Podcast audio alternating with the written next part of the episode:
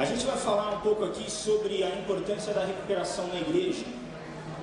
Quem está conosco? Então a gente vai falar sobre a Igreja Batista Memorial de Alphaville.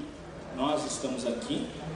A, a Batista Central de Fortaleza, o pastor Armando Bispo vai, vai falar também como que eles lidam com a recuperação dentro ou restauração dentro da, da igreja deles. E a, a Janaína, a, da Primeira Igreja Batista da Barra, da Tijuca, vai falar para a gente também. Tá bom? Para a gente começar, eu gostaria de, de orar. Vamos? Vamos orar? Pai, muito obrigado pela nossa vida, por tudo que o Senhor já fez. Muito obrigado porque o Senhor é nosso Deus. Estamos aqui para servir o que o Senhor tem falado para a gente. Em nome de Cristo queremos. Amém. Amém. Pode colocar uma mais aqui. Coloca mais uma. Que que, como é que a gente enxerga, na verdade, a recuperação dentro da nossa igreja? A gente entende que é, existe um tripé que dá a saúde da igreja, tá bom? Um tripé que é um tripé de espiritualidade, de recuperação e de missão. O que, que acontece? A espiritualidade focada em Cristo, e isso eu acho que nenhuma igreja, nenhum de nós, temos alguma dúvida sobre isso. A espiritualidade é Jesus, a espiritualidade é Cristo, e é isso que a gente entende. Ah, às vezes a igreja fala sobre espiritualidade, ela vai falar que é focada em Cristo, mas ela fala de muitas outras coisas, senão Jesus. E é assim que a gente entende. Espiritualidade para a gente é o foco em Cristo e é Jesus Cristo.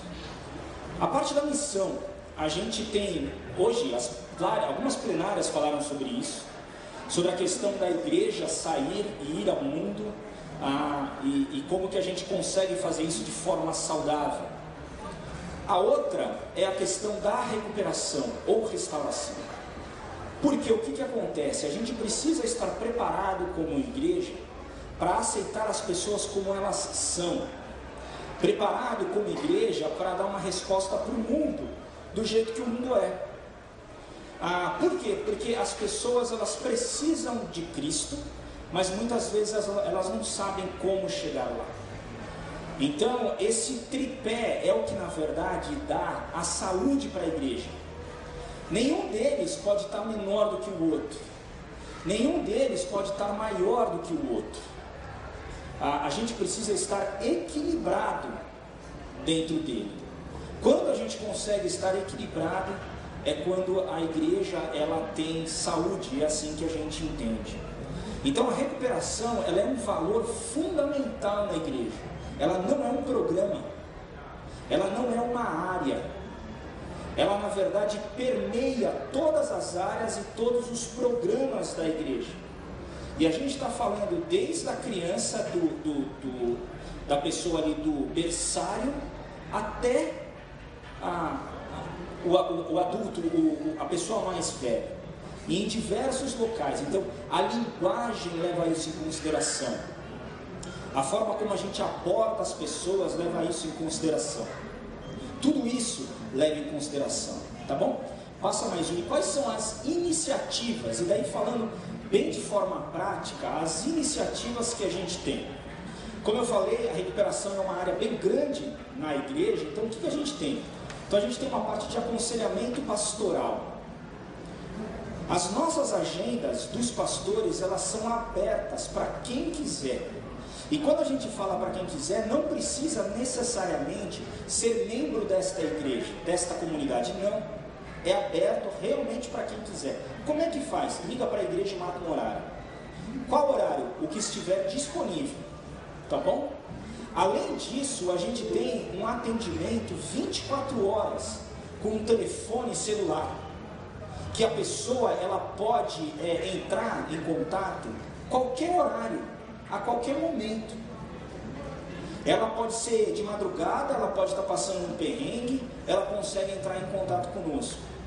Só que assim, acho que algo como a gente viu nas palestras aqui, o André Fontana falou isso, como é que a gente impacta a cidade, quer dizer, dá trabalho.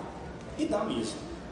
Você tem, tem que atender um telefone cara, à noite, de madrugada. Eu atendo, a gente atende celular de diversos locais do, do, do Brasil, do país. E a gente está disponível para isso.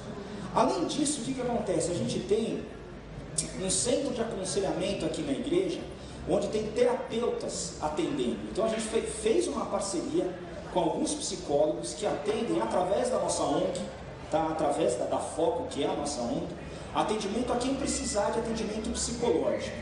A gente tem alguns grupos terapêuticos, tá? a gente tem ah, grupos específicos que a gente trabalha ah, com recuperação.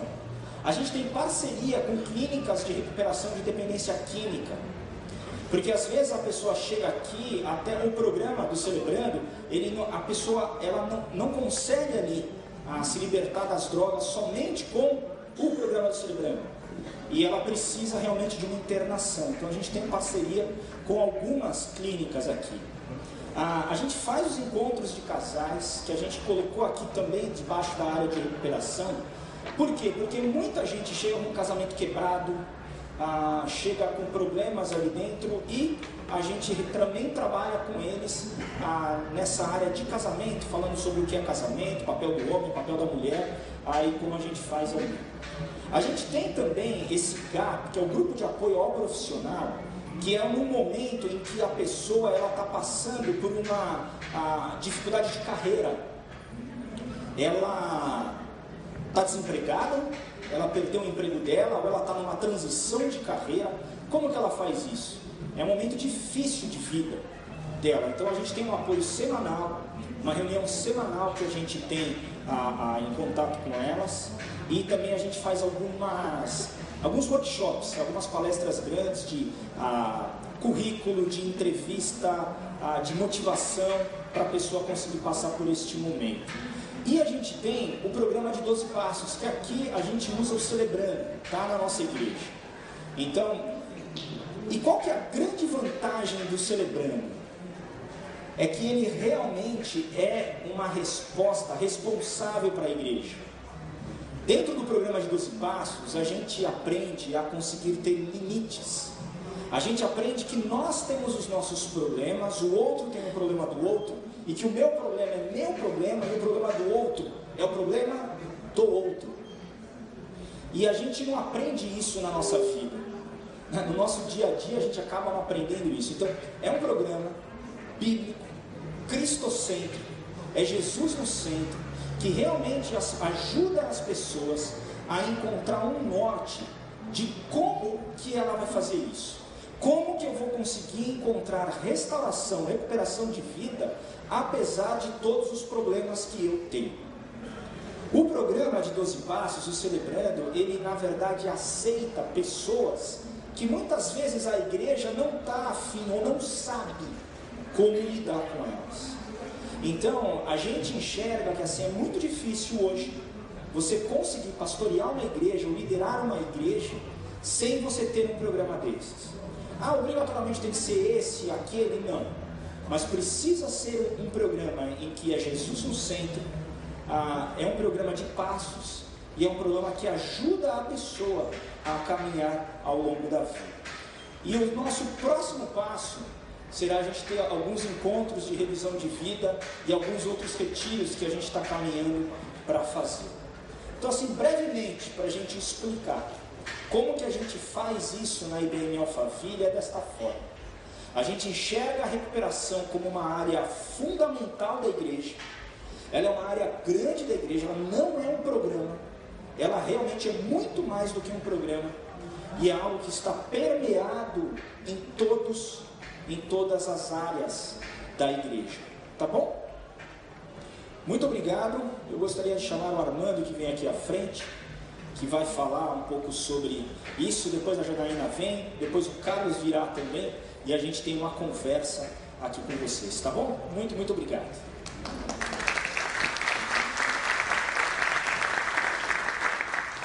Oi, meu nome é Armando. Isso, boa tarde, cearense aí para vocês, né? Alguém desligou o ar-condicionado aí fora e ficou muito bom para a gente. O pessoal do Ceará está gostando demais, né? Gente, é, eu Eu acho que eu vou quebrar o protocolo aqui. Eu quase digo para o Fernando, me deixa por último, né?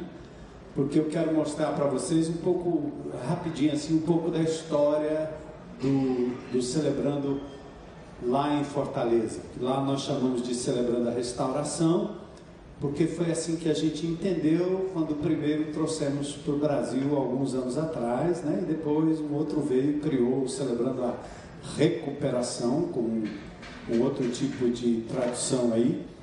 E nós temos um material muito próprio, a gente usou um material direto de Saddleback na época, né? John Baker e o pessoal que nos deu autorização. E só que como as coisas acontecem lá na Galiléia, a gente fica meio isolado, né? Então outras, outros desenvolvimentos aqui pelo sul, mas muitas igrejas no Brasil têm uh, nos acompanhado uh, nessa coisa linda de ver a restauração acontecendo dentro da igreja local. Como foi dito aqui pelo Fernando, para nós não é um programa para doidinho, não é um programa para adicto, não é uma coisa que você faz na sexta-feira à noite, na quarta noite e deixa lá alguém se recuperando ali.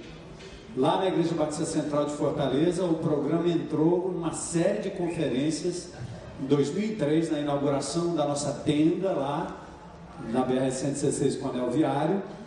E nós primeiro passamos toda a igreja, toda a igreja, pelos valores e os princípios da restauração. Porque nós entendemos, e por isso que esse cumprimento de oi, eu sou Armando, eu sou um discípulo de Jesus em processo de restauração, isso a gente fala todo o tempo, toda hora. Porque nós queremos que os pastores, os diáconos, os líderes, líderes de grupo, todos eles têm a linguagem que é usada no programa que está lá do lado de fora da igreja, na universidade ou em qualquer outro lugar, nos presídios ou coisa parecida. Então é, é fundamental isso que o Fernando disse. Por favor, não levem um pacote para você dizer agora eu tenho um pacote de uma coisa que vai alcançar o perdido. Perdido somos nós. E nós estamos, fomos encontrados por Jesus e todos nós estamos no processo de restauração. Isso é libertador para a igreja, porque nos tira daquela capa de santidade, daquela hipocrisia que às vezes a gente vive, incapaz de falar das nossas dores, embora os personagens bíblicos, todos eles são mostrados com suas lutas e suas dores. E a gente inventou uma coisa na igreja que nos tornou tão plásticos e tão santificados, porque cumprimos regras e doutrinas, que a gente perdeu o contato com o mundo lá fora. Né? É por isso que Jesus, ao falar do, da, da forma de acudir o, o desgraçado que estava à beira do caminho, porque ele foi assaltado por uma das facções de Jerusalém, ele usou exatamente não o judeu, não o cara certinho, usou um samaritano, que era considerado o mais maluco e o pior dos pecadores. Então Jesus usa esses contrastes exatamente para tirar da igreja essa, essa máscara que a gente usa, é, é, é, pela qual o mundo nos condena, e nos condena com razão, porque o cristianismo tem que ser vivido dessa forma. Né? Então, é, leve isso no, no seu coração. E eu quero também mostrar uma dimensão bem rapidinho aqui que é a dimensão de que quando uma igreja vive os valores da restauração, o princípio da prestação de contas, o princípio do inventário moral, o princípio de ter um parceiro de prestação de contas, pessoas que estão olhando pela nossa vida e velando pela nossa vida. E quando nós falamos constantemente das nossas fraquezas, né? Então você tem um melhor alcance das pessoas que estão lá fora que ainda não conhecem Jesus. Lá fora que eu digo é fora do âmbito da igreja. E hoje em Fortaleza, a coisa mais incrível, nós estamos nos presídios, todos os presídios de Fortaleza, os centros socioeducativos que cuidam de menores, delegacia da mulher, vocês vão ver rapidinho aqui no slide. Mas o CR foi tão longe que chegou agora a ser uma política pública. O governo do estado do Ceará adotou o Celebrando a Restauração como uma política pública para os presídios.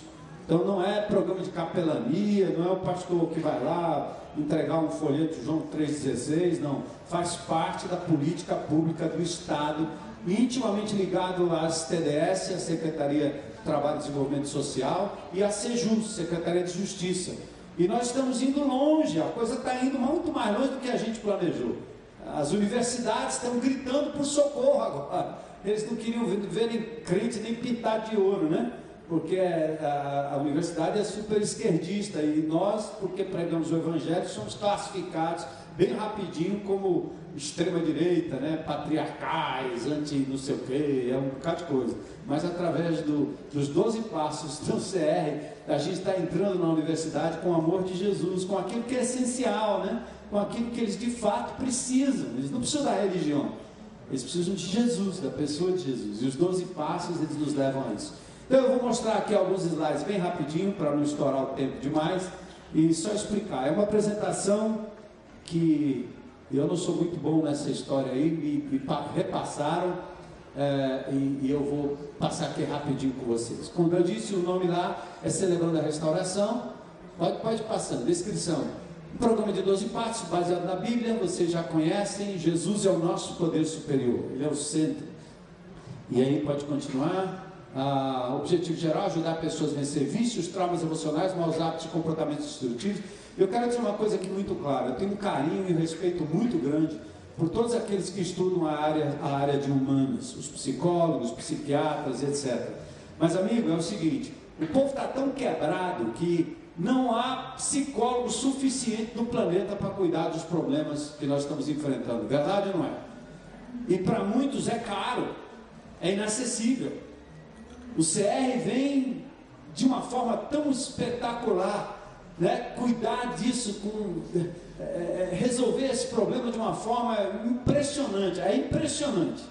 Porque às vezes eu vejo que o indivíduo não conseguiu resolver no consultório em um ano, dois anos, três anos. O cara entra no CR, começa a ouvir a partida dos outros, ele sai lá dizendo: Eu pensei que eu tinha problema, não tenho mais. Estou né? sendo curado em nome de Jesus, estou no processo, estou no caminho e o indivíduo sai. Então, nenhum demérito a quem de, de verdade precisa ministrar de repente uma medicação, precisa de um acompanhamento mais específico. Mas é impressionante. Eu tenho testemunhos e mais testemunhos dos milagres de Deus que acontecem num local de partilha no CR, onde ninguém está dando sermão, ninguém está abrindo a Bíblia para bater na cabeça do indivíduo, mas é uma escuta terapêutica espetacular. Vamos lá. Bom, aí os traumas, não preciso dizer, né? são muitos, todos esses que a gente tem, eu tenho. Então, nós estamos aí todos juntos na mesma coisa. Comportamentos destrutivos, maus hábitos, traumas emocionais, vícios e etc. Vamos lá. Próximo. O histórico, né? São os grupos de Oxford em 1908, Alcoólicos Anônimos em 1934. É uma coisa que nasceu muito lá atrás. O AA está é, espalhada aí pelo Brasil e pelo mundo. O Celebrate Recovery acontece em Saddleback em 1990. Nós tivemos ah, o primeiro momento em 2003, que começou, e aí está 2004, que foi o primeiro CR no Brasil. É, isso aí, se for o primeiro, se for o último, não é tão importante. Mas eu entrei em contato com esse material antes do ano 2000, mais ou menos 2001 por aí. Estudamos esse material a miúde Fizemos a tradução com toda a autorização de Saddleback começamos a implementar em 2004. E CR no campus da IBC, que é uma igreja que está lá num território é, muito, muito é, é, violento, né? já deixou de ser violento como era no passado. Também o CR Cidadania, que começou nos presídios, CR Dendê, que é um dos lugares mais perigosos de Fortaleza também, Lançamento do material Celebrando a Restauração, que foi reescrito com autorização de Willow também, é um material mais simples do que o material tradicional e tradicionalmente divulgado é, por aí Brasil afora. E o CR Unicet, que é exatamente na universidade, é um novo campo que a gente está entrando agora, a Universidade 7 de Setembro. É muito lindo o que Deus está fazendo. Próximo aí. Ah, o CR Núcleos, né, para vocês entenderem como é que funciona, celebrando a restauração, pode caminhar encontrão, né, eles têm um momento juntos, depois grupos de apoio e depois grupos de passo. São dois grupos, grupos de apoio, que acontece toda semana quando eles se reúnem lá, essa dinâmica do encontro, né? E grupos de passo, que é um outro programa, um programa que dura 9, 10 a 12 meses. Pode, pode caminhar. Aos núcleos do CR, lá na EBC, tem no campus da EBC, encontrão, grupos de apoio, grupos de passo, CR Team, impressionante. Os meninos do tráfico estão indo para o CR. O, o, traficante está mandando o filho dele para lá. Diz, vai lá, porque você não vai ser como eu sou, então vê se resolve o problema lá, né? E ele manda um recado para a gente: cuida do meu filho, que eu não quero que ele venha a morrer como eu estou aqui, prestes a morrer a qualquer momento. Então nós estamos alcançando os meninos da periferia com o CRT. Já pensou adolescente abrindo o coração, fazendo partilha, negócio impressionante. Grupos de passos que a gente tem, CR Team está aqui. O Dendê, às quintas-feiras, encontramos um grupo de apoio CR Kids para as crianças e CR Team também ali no Dendê, que é um lugar perigosíssimo lá em Fortaleza. Na Unicef tem encontrão e grupo de apoio. Pode passar. Ah, o encontrão tem horário, tem música, pode ir. Ensinos dos passos ou depoimentos, pode passar. Essa é a dinâmica de como funciona. Grupos de apoio são os temas específicos, partilha de lutas e vitórias, celebração de sobriedade, certo? Isso que acontece nos grupos de apoio. Pode passar também, por favor. Grupos de passo já é fora daquela rotina semanal do grupo de apoio. Usa um guia do participante, perguntas e respostas, frequência semanal requerida, compromisso de nove meses e dividido por sexos, tá certo? Então, duas horas de duração. Aí os grupos de apoio, grupos de passo, pode passar, porque isso aí faz parte do que acontece, a anonimidade, pode passar também isso aí. Qual a diferença do material de um para o outro? Tem algumas coisas que eu observei aqui, escrito após 12 anos de vivência de prática, contém testemunhos do Brasil, a nossa tradução, a nossa forma de reescrever o material. É um livro único, mesmo livro usado para lições do encontrão e grupo de passo, pode passar. E aí tem outros detalhezinhos, contém duas lições e etc. Depois vocês podem ter acesso a esse material. Pode passar também para eu acelerar aqui. Aborda três orações importantes. Olha que legal, oração do Pai Nosso, oração da serenidade e oração de São Francisco. Um crente em Cristo Jesus. Você sabia? Francisco de Assis, um homem de Deus. Quem conhece a história da Igreja de Jesus sabe que esse homem foi um homem de Deus. Olha a oração de São Francisco. Os crentes deveriam orar essa oração aí. E a gente, quando colocamos a oração de São Francisco, os católicos saíram correndo para dizer, aí, esse aí é que é bom. Aí, quando eles vão para orar a oração de São Francisco, encontram de cara com Jesus, imagina, né? A Igreja Católica enrolou sobre São Francisco e outros, e outros santos, né? como vocês, assim, história mal contada. E muitos crentes acham que a gente nasceu a partir da reforma. É como se Lutero e Calvino e Zwingli tivessem sido o Jesus da nossa época. Não, o cristianismo aconteceu muito antes da reforma.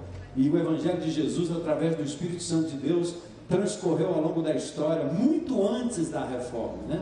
Muitos homens de Deus que foram levantados por ele. Enfim, após cada passo, o participante é desafiado a avaliar a sua jornada, faz uma avaliação, é, é um grupo de passos espetacular. Pode repassar. Recomendações para quem vai começar, né?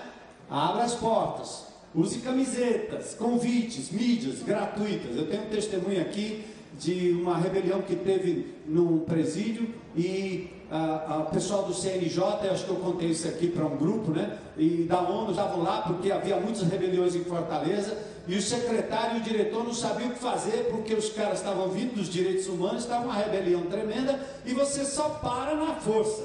Aí mandaram chamar quem? O pessoal do CR, com as patinhas amarelas, e o pessoal entrou no presídio, acalmou tudo. Os presidiários disseram: se vocês descerem aqui com os amarelinhos, está tudo tranquilo, pode descer. Então, o respeito do, dos bandidos, dos presidiários, dos homens que são infratores a esse programa é uma coisa, gente, de impressionar. Olha, se você quiser o salvo-conduto em Fortaleza para entrar em qualquer lugar e não ser assaltado, use a camiseta do CR. é verdade. Então, persevere semanalmente, não importa o número, vai, mais em frente. Agora, os convênios que a gente tem tido, olha que lindo: Secretaria de Justiça e Cidadania do Estado do Ceará, Instituto Penal Feminino, Unidade Prisional, Unidade Penal Professor Olavo Oliveira, Penitenciária Francisco Hélio Viana, Segurança Máxima, Coordenadoria de Inclusão Social e Preso, Central de Penas Alternativas, o CAP, Rádio Livre, que nós implementamos lá, Vara de Execuções Penais Alternativas e habeas corpus. Os juízes mandam para que os presos cumpram penas alternativas lá na nossa propriedade e a gente passa eles pelos 12 passos, né? Superintendência do Sistema Estadual de Atendimento Socioeducativo, Centro Socioeducativo Passaré e assim por diante. Pode ir em frente. Parcerias com Fábrica Escola, Comunidades Terapêuticas, Delegacia da Mulher, Secretaria Especial de Política sobre Drogas, Conselho Municipal de Política sobre Drogas, Conselho. Olha como a Igreja de Jesus entrou. Meu Deus! Só por causa do CR, o CR, né? Abrindo porta para Jesus entrar. Vai, vai em frente, vai em frente. Olha aí que lindo, ó. Olha os, os presidiários aí cumprindo pena lá na nossa propriedade. Isso aí é um lugar onde as crianças têm o tempo deles. Eles andam lá no meio da gente. Ninguém sabe quem é quem, né? Porque eu digo para eles: o preso sou eu. Para vocês não, sou eu, sou o preso. Fico aqui fora com medo de todo mundo, né? Lacrar dentro da minha casa. Vocês não, vocês são gente boa. Vepa, apenas alternativas. Para frente aí, para frente presídio masculino, é? Olha, olha, olha a batinha do CR aí, para frente, para frente. Presídio feminino, as mulheres trabalhando, olha a batinha do CR, aquela que está de vermelho não é o PT, Lula livre, não é, é batinha dos celebrando a restauração, certo? Gente boa, o, o PT e o Lula, todo mundo aí, mas nós somos de Jesus e é o celebrando a restauração, tá lá a cruz no meio, tá certo? Não tem a figura de ninguém, é Jesus. Mas o presídio feminino está dominado né, pelo poder do sangue de Jesus. Né? Bora lá, mais em frente. Centro socioeducativo são os adolescentes, o chamado Abraço em Família. Vamos em frente. A Delegacia da Mulher, nós estamos lá também, o CR, vamos em frente. A Fábrica Escola, vamos em frente. Entrega de presentes diários, né? vamos em frente. Entrega de bolas, enxoval, produtos de higiene. Fazemos tudo através do CR. Vamos em frente Olha que lindo, mutirão de limpeza. A Igreja Batista Central de Fortaleza limpa os presídios de Fortaleza. A gente tira caminhões de lixo lá de dentro. E vai uma multidão, todo mundo usando a batinha do Celebrando a Restauração, que a gente não quer só pregar, juntar gente para confessar pecado, a gente quer amar de forma prática. E aí a gente abre as portas para esses presos. Mais para frente aí, doação de colchões, essa é uma história linda, uma história linda eu não quero tirar o tempo dos outros aqui, mas uma história linda. Houve uma rebelião, queimaram colchões, os que tinham família receberam colchões, mil detentos ficaram sem colchões, e a Igreja de Jesus é, foi desafiada pelo secretário de Justiça, doutor Hélio Leitão, na época, a que nós fizéssemos doação de colchões. Por que, que ele nos chamou? Porque nós estávamos lá com os presos ó, há anos. E eles disseram: só aquela igreja é capaz de fazer o que o Estado não pode fazer. Um colchão no Estado custa 150 reais, para nós custou 50, 49, né? E aí nós, a igreja doou mil colchões. É, quando eu levei o assunto para os crentes, alguns ficaram com a testa assim, né? Pastor, que loucura é essa? Nós temos que fazer o bem para as criancinhas do nosso país. Mas bandido não, bandido bom é bandido. Uhum Aí eu disse no outro domingo, né? O amor de Deus não é seletivo. Vocês com essa lógica teriam me matado, vocês com essa lógica teriam me deixado fora do Evangelho. Então a igreja depois entendeu e levou exatamente mil colchões e o CR ganhou espaço ali dentro daquela comunidade, né? Com esse benefício. Mais em frente terminou. Aí é o Nelson Massambã de Costa sendo condecorado com a mais alta honra de medalha ali e a nova secretária, a doutora Socorro França, está ali o Nécio Rosvita, sendo condecorados é, pelo Conselho Penitenciário. Eles usam essa coisa, estive preso e vocês me visitaram.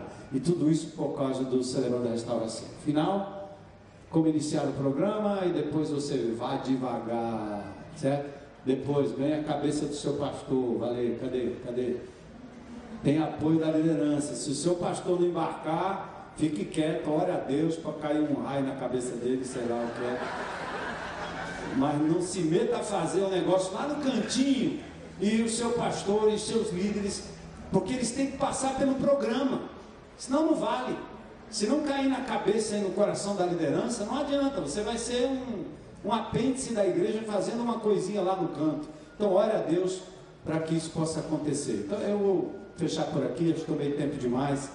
Louvado seja Deus por essa iniciativa e por saber que esse instrumento maravilhoso de Deus que pode nos dar, nos trazer esse valor da restauração, é, para a igreja deve estar sendo difundido nesta conferência para a glória de Deus. Obrigado.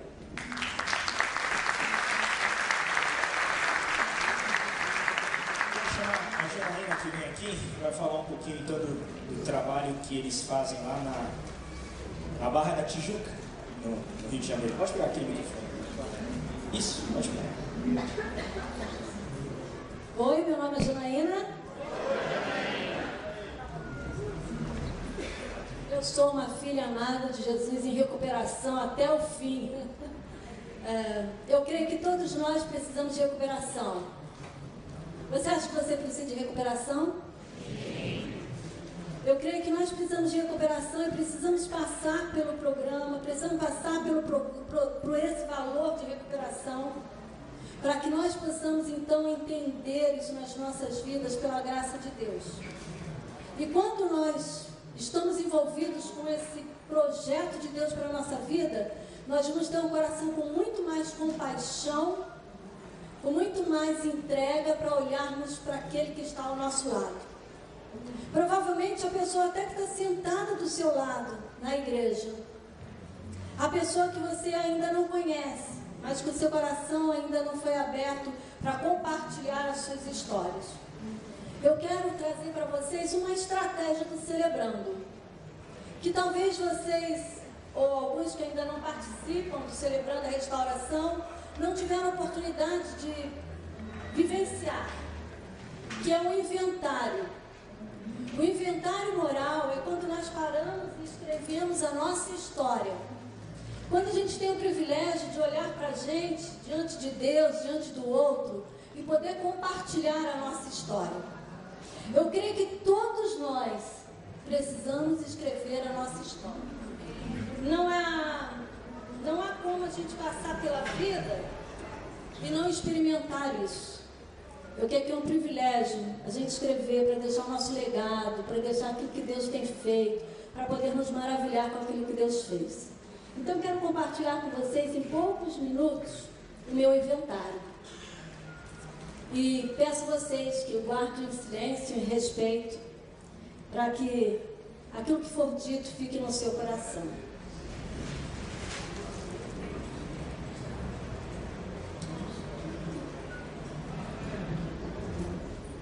Em poucos minutos, compartilhar a minha história, como ela se entrelaça com esse programa de restauração, com essa visão de Deus para a minha vida. Eu nasci num lar muito pobre em Petrópolis. Era no Morreba. No Morreba, atrás, no canto do cemitério. Você pode imaginar quem mora no canto do cemitério? É gente pobre, muito pobre. Minha mãe estava agora com 17 anos, mas ela havia fugido de casa há um ano e pouco atrás, porque ela estava fugindo da pobreza e do autoritarismo. Ela agora se encontra num lugar em que ela não conhecia. Ela vai parar na cidade de Petrópolis e ela vai buscar ajuda no corpo de bombeiros. E ali quem estava de plantão era o Ferreira. E o Ferreira então começa a orientar ela. E quando o Ferreira olha aquela moça bonita, Ferreira se encanta por ela. Vocês já sabem quem é o Ferreira, né? é o meu pai. E aí, nesse, nesse, momento, eles começam a estar juntos. E ele, Ferreira morava há quatro anos no bombeiro, no quartel, porque ele também não tinha onde morar. Ele era órfão e foi criado em, em falta de amor e negligência, e as suas necessidades também não foram supridas. Os dois, tanto meu pai como minha mãe, tinham uma herança muito reacionárias. Buscavam viver de forma que transformar as suas realidades. Eles não se conformaram com as suas realidades.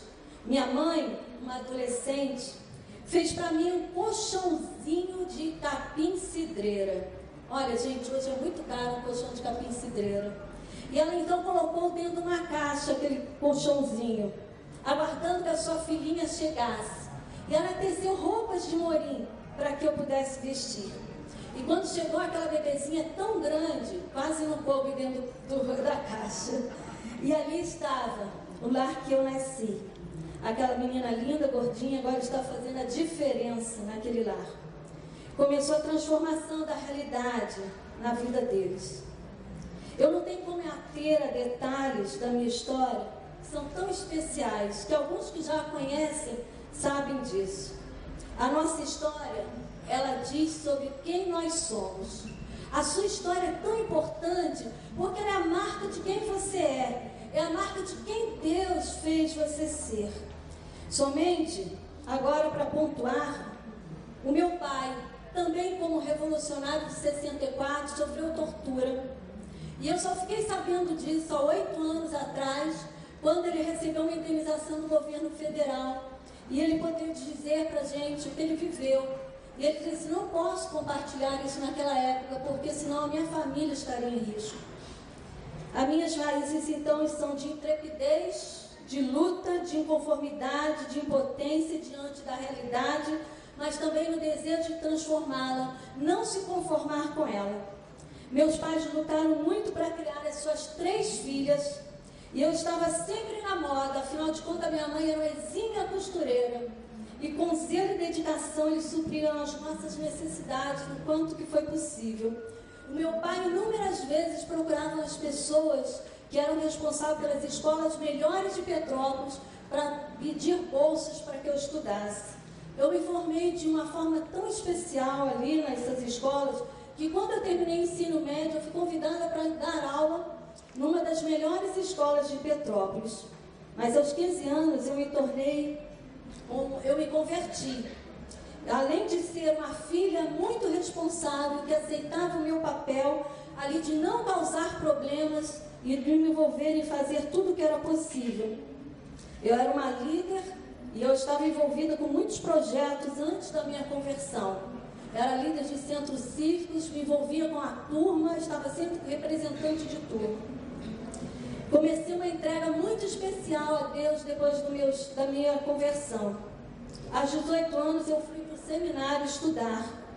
Eu queria estar preparada para fazer a diferença no mundo. E nesse tempo eu cheguei ao seminário, o meu nome é Janaína. E eu fui chamada então pela diretora ali, que era uma escola especial para mulheres, e ela falou para mim, Janaína, você precisa mudar o seu nome. Porque o seu nome não combina com gente crente. E eu falei, como? Meu nome foi me dado pela minha mãe porque ela viu uma novela e havia uma heroína naquela novela que tinha uma grande coragem. Ela falou, você recebeu o seu nome porque você vai ser uma menina muito corajosa. E ela, ela então colocou isso para mim. Mas para aquela senhora que era reitora ali, disse para mim assim, o seu nome quer dizer filha de Manjá.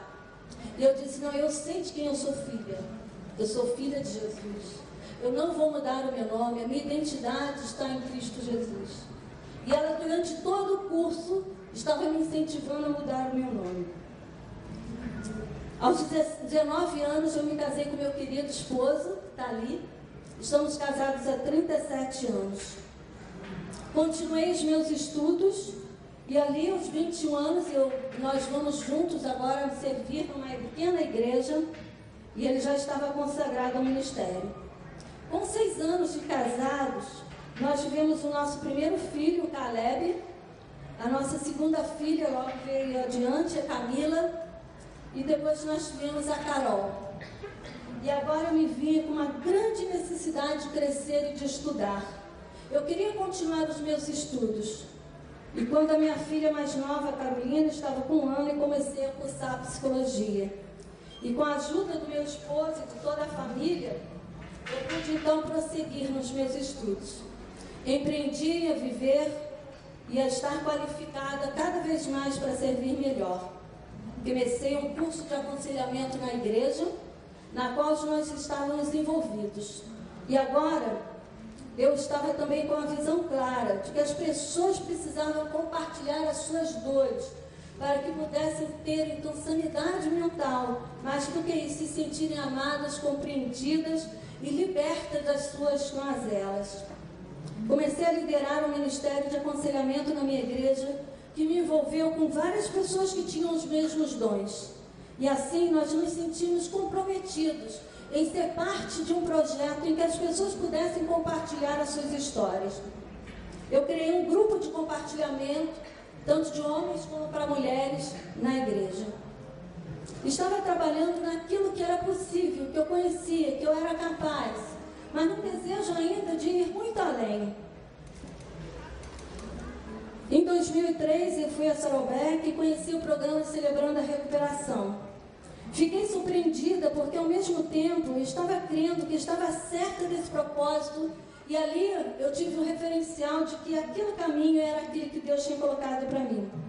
Comecei a traduzir a apostila, não sabia que existia celebrando a restauração no Brasil, não havia internet, né, pastor? Não havia uma rede de, de conhecimento para que a gente pudesse saber disso. E já estava traduzido esse material, já estava sendo usado. Eu iria agora colocar em prática o que eu já tinha ensaiado por muito tempo na minha vida. E toda a equipe de ministério agora de Celebrando a Recuperação também foi envolvida nesse projeto.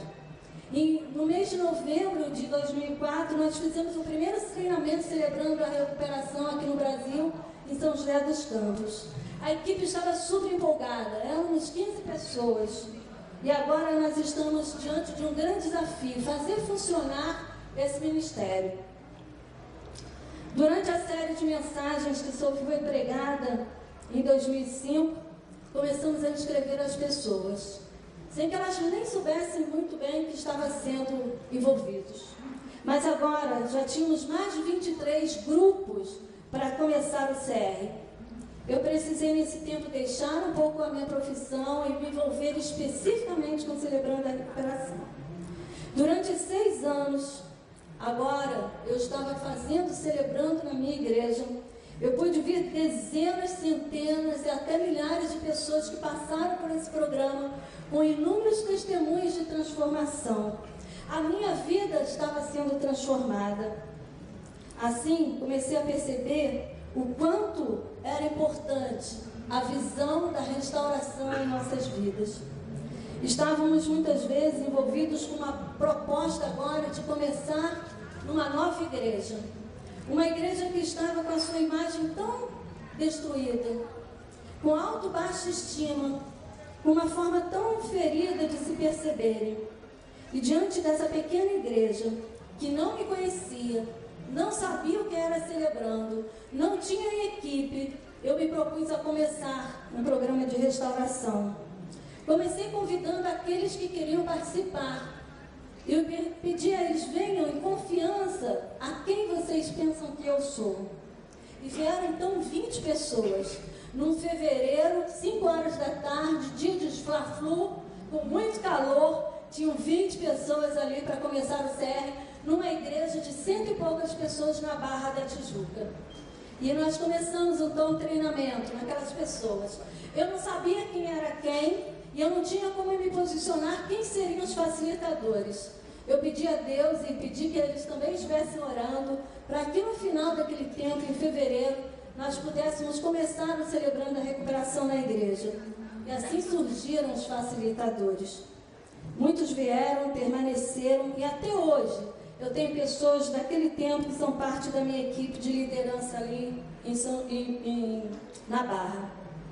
Nessa época, em 2009, eu comecei o curso de formação, como outros cursos que eu já tinha feito, mas agora de uma forma bem específica de psicologia clínica na UFRJ, dentro do IPUB, Instituto de Psiquiatria da UFRJ. Eu me lancei a um grande desafio, todos os dias de 8 a 1 hora da tarde, está dentro do hospital de psiquiatria. Eu falei, eu preciso me humanizar, eu preciso conhecer essas pessoas que às vezes estão tão perto da gente, que fazem parte da nossa comunidade e nós não nos atemos. Nós mesmos, muitas vezes, não podemos pensar ou supor que nós teríamos que passar ou viveríamos alguma questão, ligada à saúde mental. E ali foi de grande crescimento para mim, três anos, como ser humano, como pessoa, na minha identificação enquanto gente. Envolvidos com mais compaixão, com mais crescimento, com mais conhecimento, com mais maturidade. Agora eu estava disposta a entender e a colocar em prática esse olhar sobre também a questão da saúde mental dentro da minha igreja. Eu havia estado tão preocupada em fazer o ministério funcionar por tanto tempo, que apesar de viver e ouvir as experiências de tantas pessoas, eu não me dei conta que eu também precisaria passar de uma forma contundente por esse processo de recuperação. Eu pude me perceber o quanto eu era codependente do trabalho, do fazer, do realizar, sempre recebendo em troca a visão que outro tinha de mim mesmo. Isso me tornava orgulhosa, prepotente, arrogante. Não me fazia entender o que Deus olhava para mim. Comecei a perceber o quanto eu precisava de restauração quando eu vi-me diante de pessoas tão debilitadas como a gente pensava que seriam, mas pessoas tão humanas que colocavam seu coração e não tinham medo de mostrar o que sentiam nas suas vulnerabilidades. Eu estava agora podendo olhar para mim mesmo, quando me deparei com a doença mental daqueles que estavam ali no hospital de psiquiatria. Em 2013, comecei um tremor nas minhas mãos. E em busca de atendimento médico, eu fui diagnosticada com Parkinson. E fui tomado de um sentimento muito profundo de culpa e de raiva sobre mim mesmo. Como é que eu não cuidei de mim mesmo? Olha a codependência. Como é que eu não me dei conta do que estava acontecendo comigo? Era uma dor e era difícil ser explicada, porque era tão particular, era tão minha. Dificilmente eu seria compreendida, mas eu sabia que a sanidade e o sair da negação, em meio a tudo que eu estava passando, é o que traria para mim a oportunidade de experimentar a restauração. Aos, aos poucos eu fui me abrindo dentro do meu grupo, com dores, mostrando as minhas frustrações, tirando as minhas máscaras e fortalecendo aquilo que eu poderia ser e ser honesta. Eu podia experimentar o acolhimento e o amor de todos os meus companheiros de grupo. Eu podia me sentir amada e não criticada. E assim me desafiei a ver além de mim mesmo como a vida precisa ser vivida e um dia de cada vez, eu me propus continuar, olhando para mim com mais compaixão, com mais graça. Como Deus olha para mim. Mas comecei envolvida com tanto dinamismo agora, com grupos terapêuticos também, em que eles agora estavam sendo colocados também dentro da Cristolândia. Eu comecei a trabalhar dentro da Cristolândia toda semana com grupos terapêuticos. Eu estava agora diante de um outro desafio na área terapêutica, além do celebrando. Depois implementei em minha igreja também grupos terapêuticos, especialmente para mulheres, com temas específicos. Em 2016, na Foco, eu apresentei um workshop sobre grupos terapêuticos, uma forma de ser um instrumento terapêutico para ser usado em nossas igrejas. E em 2016, eu fui reconhecida como pastora pela minha igreja, depois de um concílio pela Ordem de Pastores Batistas do Brasil. Em 2017, eu escrevi meu livro Olhando no Espelho. Em 2018, ele foi publicado. E a oportunidade que eu tenho de compartilhar com vocês, eu creio nos grupos de apoio. Eu creio que eles formam em nós toda a condição de nos vermos como seres humanos, que nos capacitam a ter orgulho de podermos vivenciar de uma forma saborosa o que é sermos parte de uma família. Os testemunhos são inúmeros, inúmeras pessoas que têm vivenciado a restauração. Em tempo proporcional, a gente pode falar um pouco mais sobre isso. Obrigado por me ouvirem, obrigado pelo silêncio de vocês. Obrigado,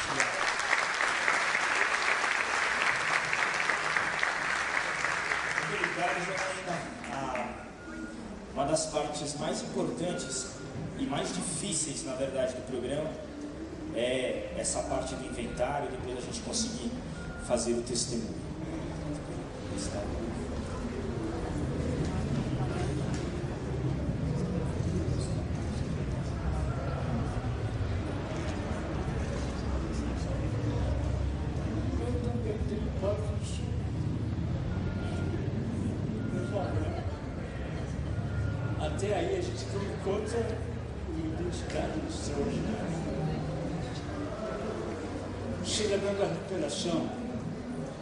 programa para machos. Machucados.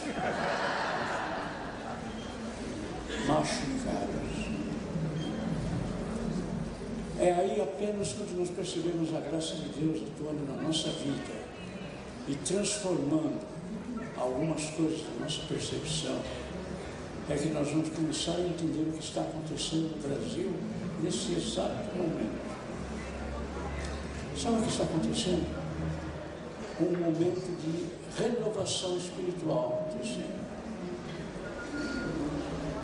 A palavra santificação é, tem sido transformada, tem sido entendida como recuperação ou restauração.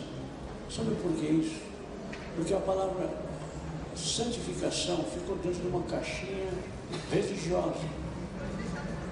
Então nós não percebemos que santificação é um processo extraordinário do Espírito Santo no nosso coração. E nós temos o privilégio de poder estar ensinando muita gente também, como Janaína, como o pessoal de Sorocaba, de Fortaleza. É extraordinário o que está acontecendo. Vocês viram aqui o, o, o ano passou bem rápido por cima do sistema cidadão. Talvez você tenha dito, como é que a gente vai começar isso aqui? É muito mais fácil do que a gente imagina. Agora tem o seguinte, você pode perceber que santificação não fala muita coisa para nós. Você sabia o que era santificação? Você já ouviu sermão falando sobre santificação? Os sermões existem, eles estão aí. Mas nós não usamos, porque não entendemos o que é santificação.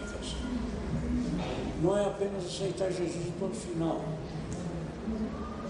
Aceitar Jesus é apenas o começo do jornada. Sabe qual é esta jornada?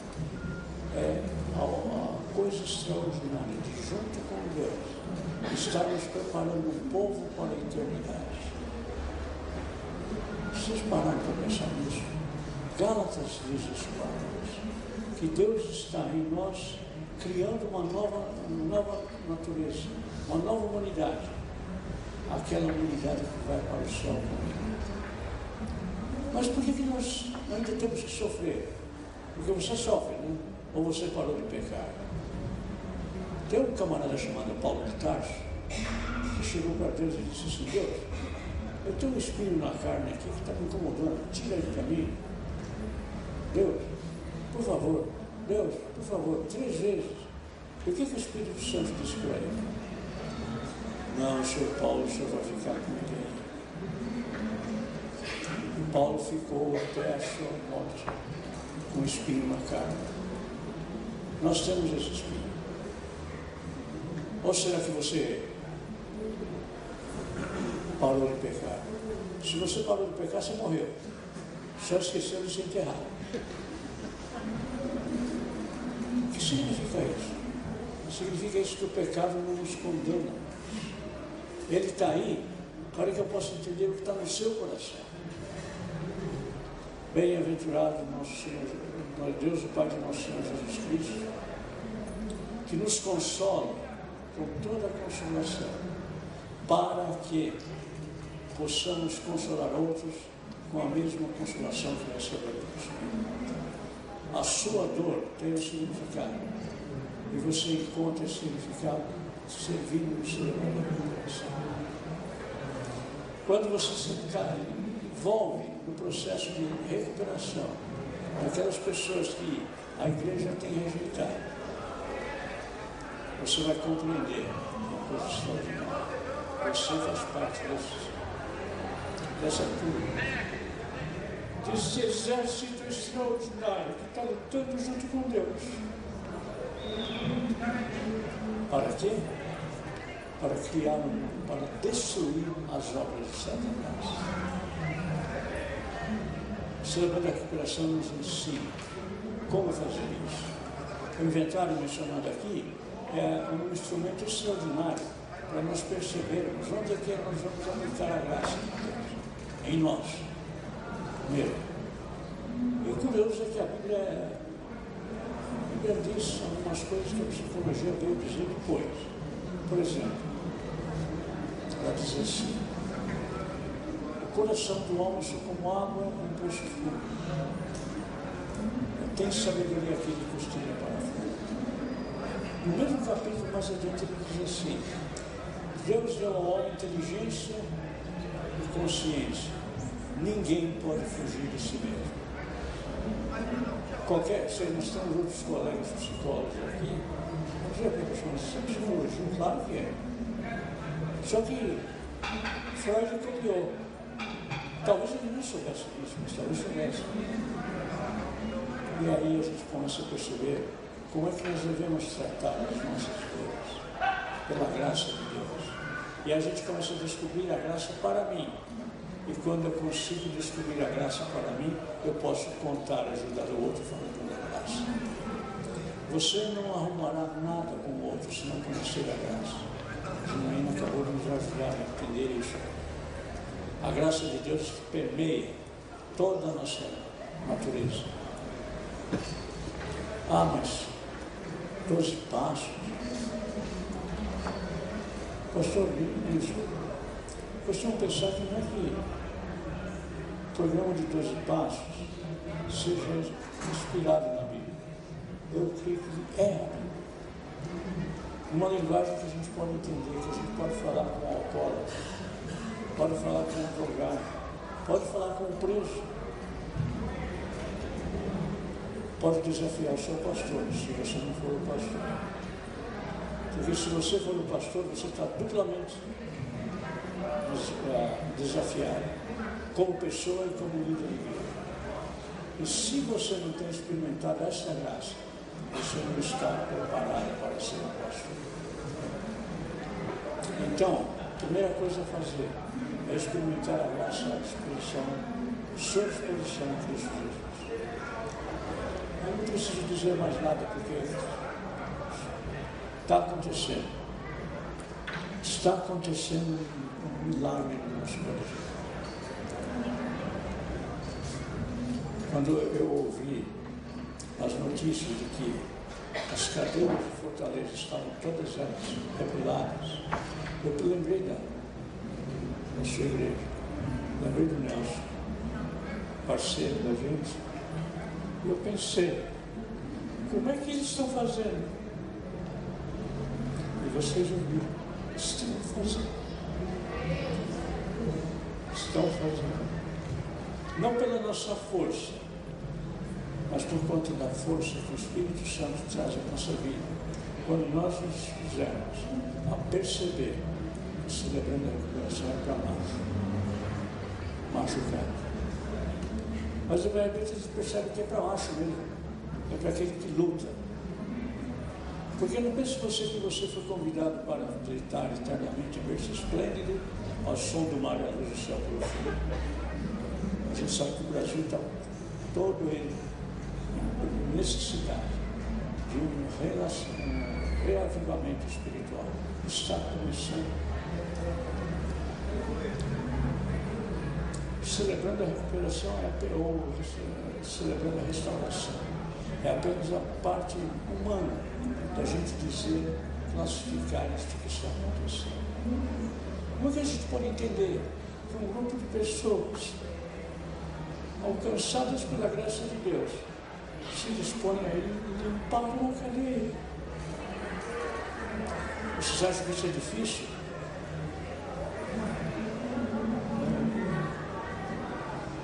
Quando nós somos preenchidos pela graça de Deus, entendemos isso, nós enfrentamos isso, cantando. Nós podemos olhar para o outro que está preso nas prisões de Satanás. Nós estamos ali para libertar-nos pela graça de Deus. Eu fico pensando, eu já pensei muito, por que isso acontece comigo? Eu aprendi a fazer uma outra pergunta, já mencionei aqui. Para que isso aconteceu comigo? Para que eu possa consolar outros na mesma dificuldade, na mesma luta. E prepará-lo para o mesmo lugar que eu vou. Eu sei que eu vou para o céu. Lá eu vou encontrar uma porção de gente que passou por mim. Cada um de nós vai encontrar essas pessoas. Eu gostaria que você estivesse lá também, para me apresentar aqueles que estão lá, porque você teria ido falar a eles. Eu me emociono muito com isso. Um companheiro de celebrando disse uma vez para mim assim, Pastor Carlos, eu tive um sonho e eu vi uma porção de pessoas vestidas de branco na presença de Jesus. Os que estão lá por conta do seu, do seu trabalho em restauração. Você pode ter a mesma experiência na sua igreja e começar por você. A possibilidade de você restaurar a sua fé em Cristo Jesus, na graça de Deus, e aprender no dia a dia como é que isso é uma realidade. Eu tenho tido o privilégio de conhecer o programa de Dois Passos por muito tempo. Eu conheci em 1980, na parede de uma clínica me ajudou a começar a compreender o que era compulsão, que era alcoolismo, que era intolerância da igreja. Já ouvimos por aqueles que sofrem. Quando eu estava interessado em entender o que era alcoolismo, procurei um pastor. Eu trabalhava numa pequena congregação, era seminarista. Eu fui falar com ele. Ele era o meu líder, a igreja séria. Pastor Fulano, como é que você lida com o alcoolismo na sua igreja? Aqui não tem alcoolismo, não tem esses problemas. Eu parei um pouco, alguma coisa está errada. Ou eu não estou entendendo nada, ou ele não está entendendo nada. O que será? Dois meses depois eu tive a resposta. O filho mais do pastor anterior, a quem ele substituiu, dormia alcoolizado na porta da igreja pastor, é não existe isso lá? Se você acha que não tem, é porque você está certo. Se você acha que não tem, é porque você provavelmente não seja outra pessoa, não ser aquela que tem que ser a primeira a ser atingida pela graça de Deus. E se não chegar a esse extremo, se você está interessado, saiba que você está interessado, porque a graça de Deus está incomodando você. A graça de Deus só tem sentido quando nos leva a servir o outro. E quando nós servimos o outro com a graça de Deus, as transformações acontecem. Primeiro na sua vida, sempre que isso acontece. Segundo na vida do outro, quando você percebe o Espírito de Deus atuando. E aí nós aprendemos uma coisa. Eu aprendo que a minha recuperação é básica, fundamental na presença do Espírito. Porque não é pela religiosidade que eu vou resolver as minhas questões emocionais. Porque pode ser que você tenha procurado ser um ministro do Evangelho, que bonito, né? Ministro do Evangelho, para resolver algumas carências emocionais, algumas questões de autoestima. E está lá no púlpito dizendo, você tem que e a gente descobre uma coisa: o crente em Cristo Jesus em não tem que nada. Sabe por quê? Está consumado. Quem que falou isso? A última palavra de Cristo na cruz. Não há necessidade de você fazer absolutamente nada. Descanse. Compartilhe do descanso com aquele que ainda está achando que precisa fazer alguma coisa. Este é o objetivo do celebrando da recuperação ou a restauração. Restaurar aquilo que foi perdido.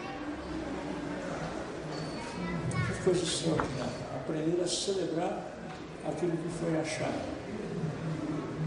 E glorificar a Deus. Procurar alcançar aquilo que foi perdido.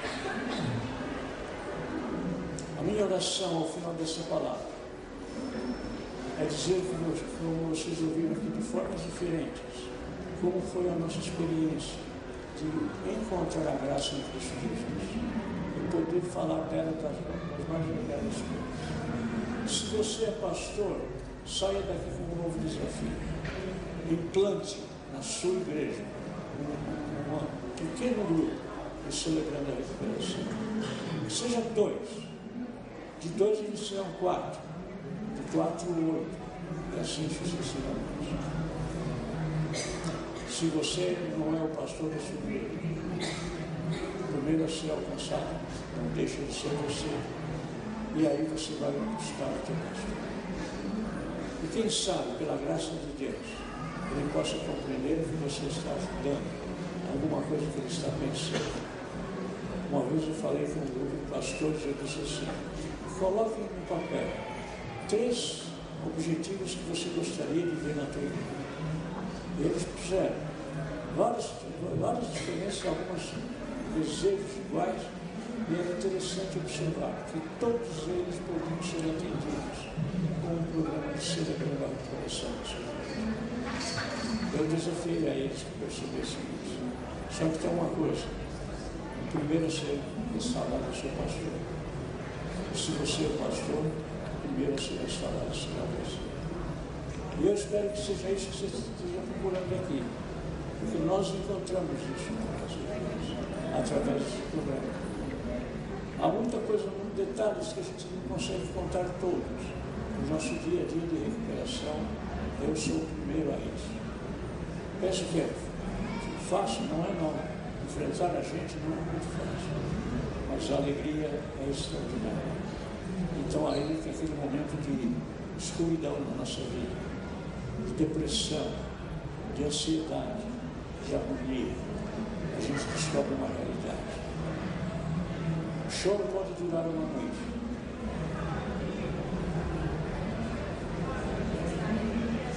Alegria. Que Deus nos abençoe. E nós, como pastores, continuamos isso até dia. Quando nós estaremos lá ele. E sabe de uma coisa interessante? quando a gente termina esse dia, não é mais um dia na nossa vida, é menos um dia para a eternidade. Que seja assim na vida de todo mundo. Amém.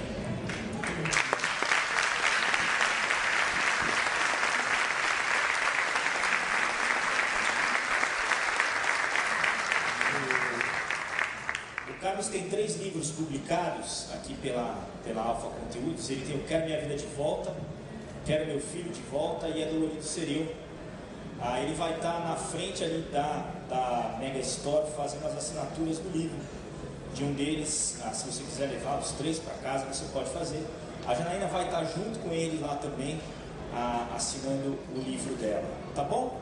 Ah, agora a gente vai ter mais três ah, painéis acontecendo. Aqui a gente vai ter administração, no, no auditório 2, é, acolhimento e integração de pessoas.